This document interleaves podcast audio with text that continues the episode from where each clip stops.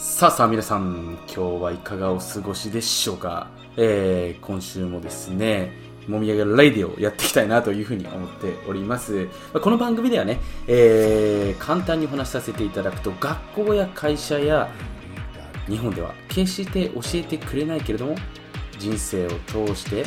き合うべき大事なものとの付き合い方であったり、えー、細かいテクニックそういった部分をお話ししていく番組になっております。例えば皆さん家族との付き合い方。これは多くの方がどこかで重要だと思っているにもかかわらず今まで学校や会社国が教えてくれたことはございますか？答えはノーのはずです。しかし皆さん自身もご存知の通りご家族との関係がよろしければ今日一日ハッピーになれたり幸せな気持ちで終われたりまた朝も幸せな気持ちで一日をスタートできるのではないでしょうか。実はこのように人生単位で付き合うべき大事なものというのが僕らの人生にはたくさんございます。そしてそれらに関して今の時代では誰も分かりやすく詳しく面白く教えてくれる環境がないので今回僕が始めてしまおうということでですね始めたのがこのもみあげライテオになります、まあ、今回はですね、えー、そんなわけでまた人生における大事なエッセンスを少しばかりご紹介させていただければなというふうに思いますのでぜひあなたのバックミュージックがてらこのオーディオを聞いていただければなというふうに思っております。それではスタート。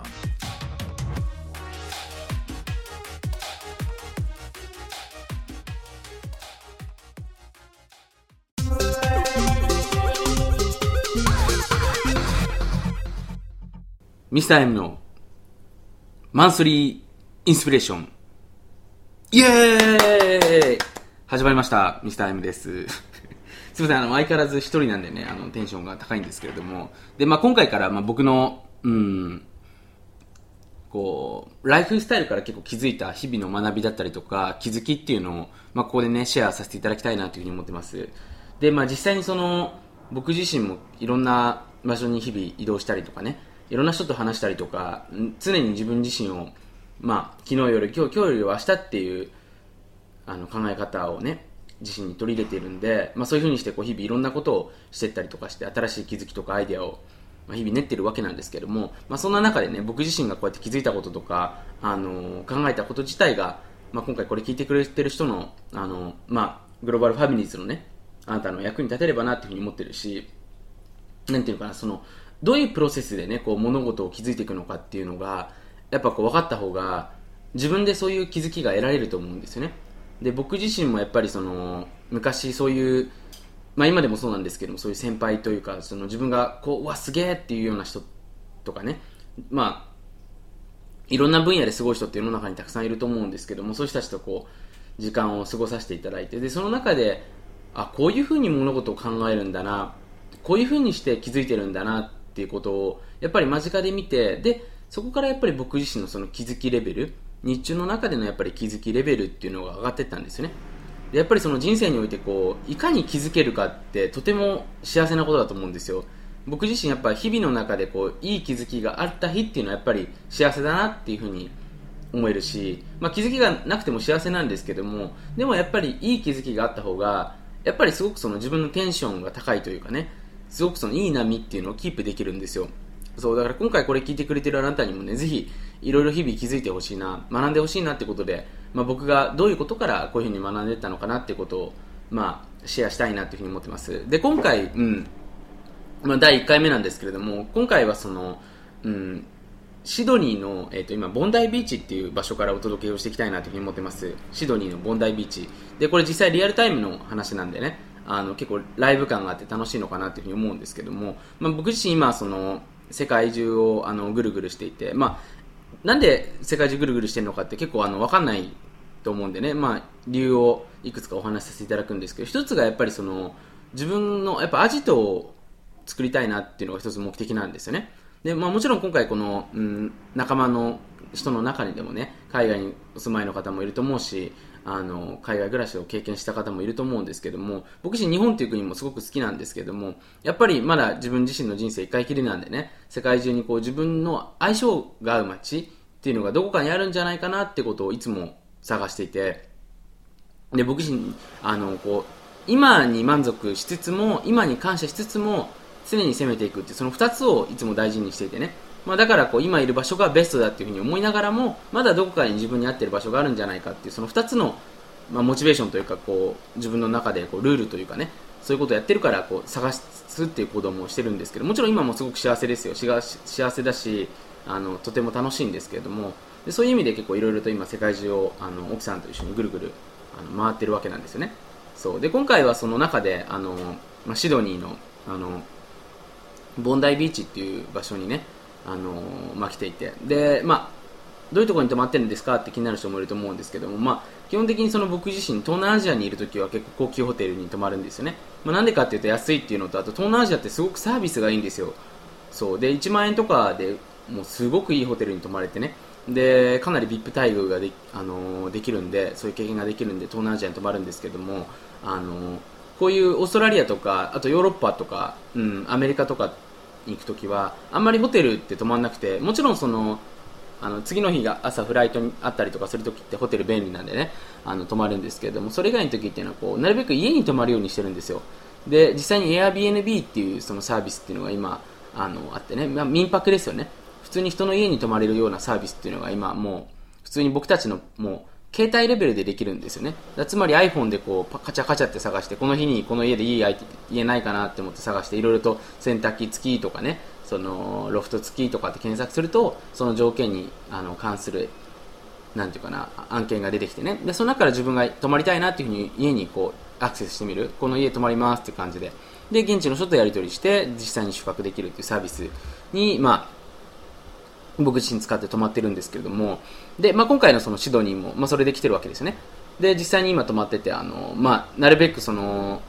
こう環境になれるってことをやってるんですよね。そう。でなんで、まあ、こういう活動をしてるのかっていうのを結構あの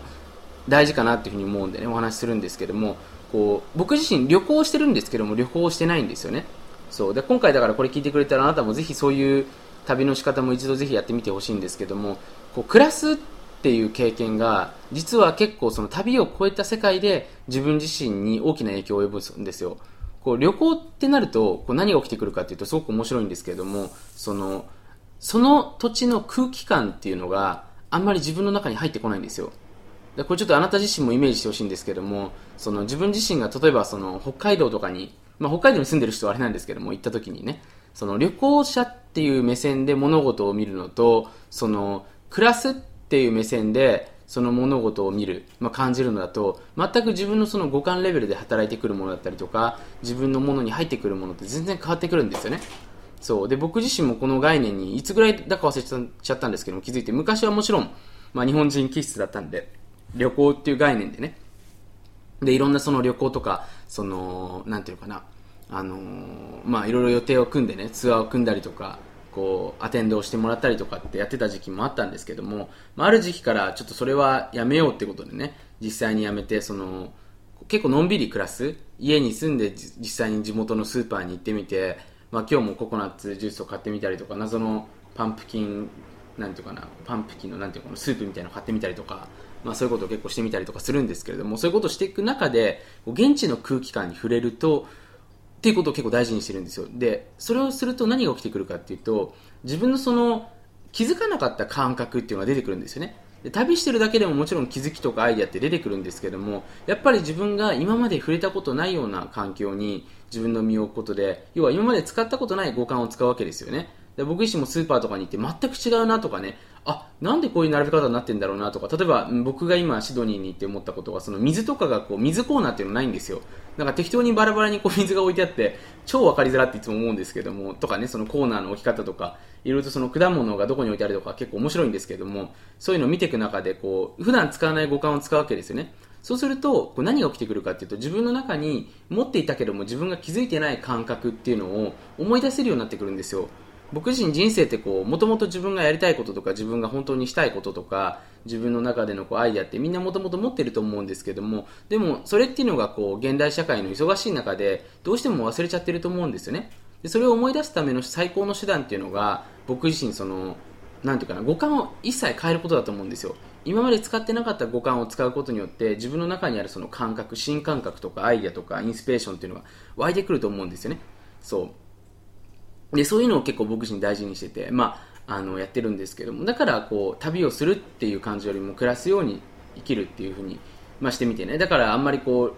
旅行だからといってこう予定をバンバンバンと入れ込むわけではなくて結構フレキシブルに自由にねあのまあ、生活するっていうかその、まあ、旅をしてみるっていうことを、まあ、やってるんですけどもそうするとやっぱりこう現地のストリームっていうのが入ってくるんですよ。でこれすごく大事なんですけれどもこうやっぱり波動がいい街ってこれ絶対にあるんですよね。そうだ今回これ、まあ、第1回目で僕がお伝えしたいことっていうのはやっぱりこう波動を感じるっていうことなんですよ。でどうしても今の自己啓発業界とかこれ僕自身もいろんなことをまあ、学んで思うことなんですけどもいろいろこう成功とかってあの本とかってたくさん出てますよね。ああいう本とかってあの、まあ、僕もよく読んでたんですけども基本的に書いてあることってやっぱりその自分を変えなさいっていうアプローチばっかりだったと思うんですよね。で自分自身の中でのその時間の使い方だったりとか思考を変えなさいとかね。うんまあ、何か起きた出来事の意味合いを変えなさいとかっていっぱい僕自身も学んできたんですけども僕自身やっぱりそんなことよりもねこう自分の身を置く環境を変えた方が早いなっていうふうに思うんですよ。でやっぱりいい街にはいい空気が流れるしいい街に行くとやっぱり自分の価値観すら変わるんですよ。でこれ僕自身がやっぱり僕の先生でね大富豪の、まあ、超大富豪の先生がいるんですけれどもその先生が言ってたことがその、まあ、すごく僕自身の人生を変えるきっかけになったんですけどもやっぱりそのその,、ま、その国のストリームっていうのがあるって話をしたんですよね。でやっぱりこう空港降りてこう街に降り着いた瞬間にその街のこう人がやっぱ街っていうのを作るんだよね。空気感とかストリームっていうものを感じてその街がどうかいいか悪いか分かるって話をしたんですよね。でできる限りそういう環境に身を置くことによってその、まあ、人間っていうのは環境の生き物なんでね自分の人生も良くなるんだよって話をしててあそうなんだっていうふうに思ってで実際に、まあ、僕自身それで結構いろいろと世界を、まあ、滞在してみて分かったことが絶対にそういうのってあるんですよね。だ本当に僕自身そのすごく健康に気を使っているのにも急になんかその街に移動した瞬間気持ち悪くなったりとかねこう体調が悪くなったしたこともあるし逆にそのちょっと病気がちで行ってもそのその街に行った瞬間すごく元気になる。だから歩くたびに元気になる。だからもう街がもうなんていうかなサプリメントみたいなもんですよね。そういう街っていうのもあって。で今回のそのまあうん、ボンダイビーチっていうのもすごくその大当たり。僕の中ではすごくいいストリームが流れてる街でとにかくまあ最高なんですよね。そうだから今回これ聞いてくれてる人にはぜひ一回、まあ、泊まってみてほしいなっていうふうに守ってその紹介も兼ねて今回あのこの音声撮ってるんですけれどもとにかくいいストリームっていうのがやっぱり僕たちの空気を変えるんですよ。で本当にその街を歩いててこういろいろいい空気人が出しているオーラとか、うん、街が作っているその空気感っていうものを自分が吸収してね五感で味わうことによってどんどん自分の中からインスピレーションとかアイデアとかその気づきとかって生まれてくるんですよね。そう。でそこからやっぱり自分自身が例えばビジネスアイデアが生まれてくるかもしれないし今度のその今後の人生の自分のスケジュールが生まれてくるかもしれないしいろんな部分がやっぱり見えてくると思うんですよね。そう。だからぜひちょっと今回、うん、ストリームを感じるってことをねこれあの、まあ、僕自身結構大事かなっていうふうに思ってていつもこれをやっぱり意識してます。で今回もやっぱり見てて思ったのがそのなんていうかな。やっぱこう目に入るものって本当に大事だなってことを思うんですよね。やっぱり自分のまあ僕自身も今、えーと、昔はこう家とかってあんまりこうこだわってなかったんですけども、まあ、最近になって結構住む家とかっていうのも、まあ、こだわるようにしてねできる限り自分の目に触れるものっていうのは、まあ、自分が気に入っているものをそれなりにいいものにしようってことで、まあ、自分がいいものにするようになってからやっぱりその24時間のクオリティっていうのがあったんですよねやっぱり自分がこういいなっていう思うデザインとかそのそういうものに触れれば触れるほどやっぱり自分のその気づきとかね、自分のこうモチベーションとか、こうやっぱテンションとかって上がってくると思うんですよ。そう。だからぜひね、そういうものに触れるっていうのもすごく大事だと思うし、やっぱりその自分自身の周りにいいものを置けば置くほど、どんどん自分の波動もね、上がっていくんだなってことを、まあ、感じてます。まあ、そそんなわけで今回、まあ、シドニーのね、その、ボンダイビーチっていうところから、まあ、お届けさせていただいたんですけども、まあ、この本当にオーストラリアっていう国もね、すごく、うん、伸びている、あの国で、まあ、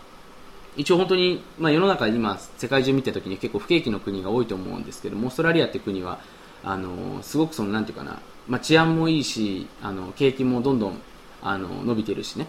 あのすごく人々が結構進化してるんですよね。でどういうことかっていうと、まあ、僕自身今ここに見てて思うのことがとにかくやっぱり運動してる人が多いっていうのととにかくやっぱり健康に対する意識が高いあの普通にカフェとかに行ってもなんていうかな水が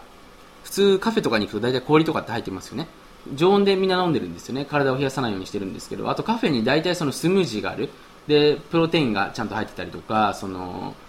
そういうハーブが入ってたりとかねそのまあなんとかトレースミネラルが入ってたりとかいろいろとそのオプションがついてたりとかしてあのその健康的なカフェがすごく多いんですよね。そう。で、まあ、そういうところもそうだしあと人々があとこれ僕がいいなっていうふうに思うこと思思った気づきでがあるのがその自分のやっぱりその着たいファッションを着てるんですよね。でこれもすごくその人々が楽しむための結構大きな鍵なんじゃないかなっていうふうに思ってて。でどういうことかっていうと日本ってどうしてもやっぱりその人を意識して服を決めちゃう部分ってあると思うんですよ。だから自分がこういう服着たいけども例えばうん女性だったらすごく派手なワンピース着てみたいとかってあると思うんですけどでもそんな格好でね街歩いてたら変な目で見られるとか友達に何あいつ？って思われるとかってやっぱ周りの目が気になって自分がこう自由なファッションができないと思うんですよ。でもこっちの人たちってすごくその自分がしたいファッションファッションっていうのも一つの、まあ、表現だと僕は思うんですけどでも日本っていうのはこう気にしすぎてできないですよね。でそういう部分があるから結構それがやっぱ僕たちの結構その気持ちにゆとりを作ってくれたりとかしてそこから笑顔とかこう空気が生まれていくんじゃないかなってことを、まあ、僕自身気づきあの、ま、感じました。そうだからぜひねちょっとうん。まあ、日本にいるとどうしてもやっぱりそういう部分あると思うんですけど結構僕たちでもそういうちょっとしたことでやっぱり我慢しちゃったりとか微妙にストレスって感じちゃってると思うんですよね。こう我慢し自分の例えば着たい服が着れないとかね言いたいことが言えないとか、うん、やっぱそういう部分がちょっとずつ自分の中でなくしてた時そういう部分を自分自身の中でオンにしてた時に結構幸せのステージって僕は上がっていくのかなというふに思うんですよね。僕も今思い返すとやっぱり第一ステージ一番最初に僕が一番自分が変わった瞬間っていうのがあってで、それはやっぱり自分が言いたいことが言えるようになったことだったんですよ。昔って結構いろいろ考えてたりとか、僕自身結構哲学チックな思考だったらしいんですけれども、まあそういう思考があった時に、結構その周りのことを結構気にしてて発信できなかったんですよ。自分が考えているそのビジネスだったりとか、自分が考えている人生に関する考え方とか、仕事に関する考え方とか、生き方に関する考え方っていうのを、まあずっとかん、まあ高校生ぐらいから考えてたんですけども、それがやっぱりなかなか発信できる場所がなくて、で、 mixi っていう媒体に出会った時に、これだったら不特定多数の人に発信できるからってことで発信できるようになったんですよ。でもちろん最初はこうなんか地元の友達とかその大学の友達が見てるから恥ずかしかったんですけども、でもやっぱりそこで発信できるようになってからやっぱその自分のストレスっていうのが消えてったんですよね。そう。で結構自分の表現ができる場所を作るってすごく自分の人生の幸せ度に大きな関係を、まあ、及ぼしているというか大きな本当に、うん、幸せに関係している部分なんで、まあ、ぜひちょっと今回これ聞いてくれている人には本当にもっともっと自分を表現する場所を作ってあげてほしいし、その自分を受け入れてくれるような環境、まあ、今回のこのグループでもいいんですけども、作っていくことによって、もっともっとその自分の幸せの質、一日の質が上がっていくのかなっていうふうに思ってます。なんでぜひね、ちょっとそれをあの、まあ、もしできるんだったらやってみてほしいなというふうに思ってます。はい。まあ、じ今回は、えっ、と、ここで終わるんですけども、まあ、僕自身は他にも結構海外でいろんなことやってたりとか、あのー、まあ、今回もね、あの、また面白いことやってたりとかするんで、またそういう話もね、いろんな話をしていきたいなというふうに思うんで、あの、楽しみにしていてください。では、えー、ボリューム1はこれで終わります。えー、ありがとうございました。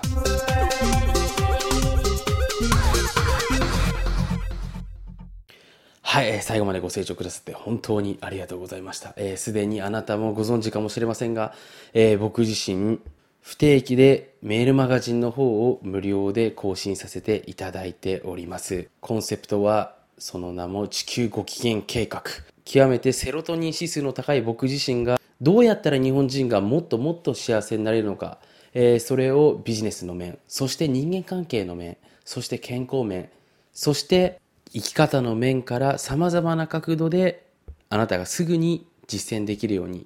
生活に取り込めるような形でお伝えしているメールマガジンでございます。ぜひ Google にご機嫌地球とタイプしていただくと僕自身の公式ブログが出てきますのでそちらからぜひメールマガジンの方もご購読いただければなというふうに思っております。普通のメールマガジンではただ著者が一方的に情報を配信するのがいわゆるメールマガジンの旧来のスタンスですが僕のメールマガジンはあなたと一緒にあることについて考える。そういう問いを準備させていただいている。ある意味コミュニケーション型のえー、メールマガジンでありますので、ぜひお楽しみにいただければなというふうに思っておりますし、えー、ぜひあなたとメールマガジンにてコミュニケーションできる機会を心より楽しみにしております。僕自身のセミナー情報、そして、えー、採用、えー、そしてスタッフ募集などもメールマガジンの方で随時行っておりますので、ぜひてんこ盛りのメールマガジン、えー、必ずご購読をお願いいたします。もう一度繰り返します。Google でご機嫌地球と、えー、タイプしていただくと僕自身の公式ブログが出てきますので、そちらからメールマガジンの登録をお勧めしております。それではまた、えー、次回の音声でお会いしましょう。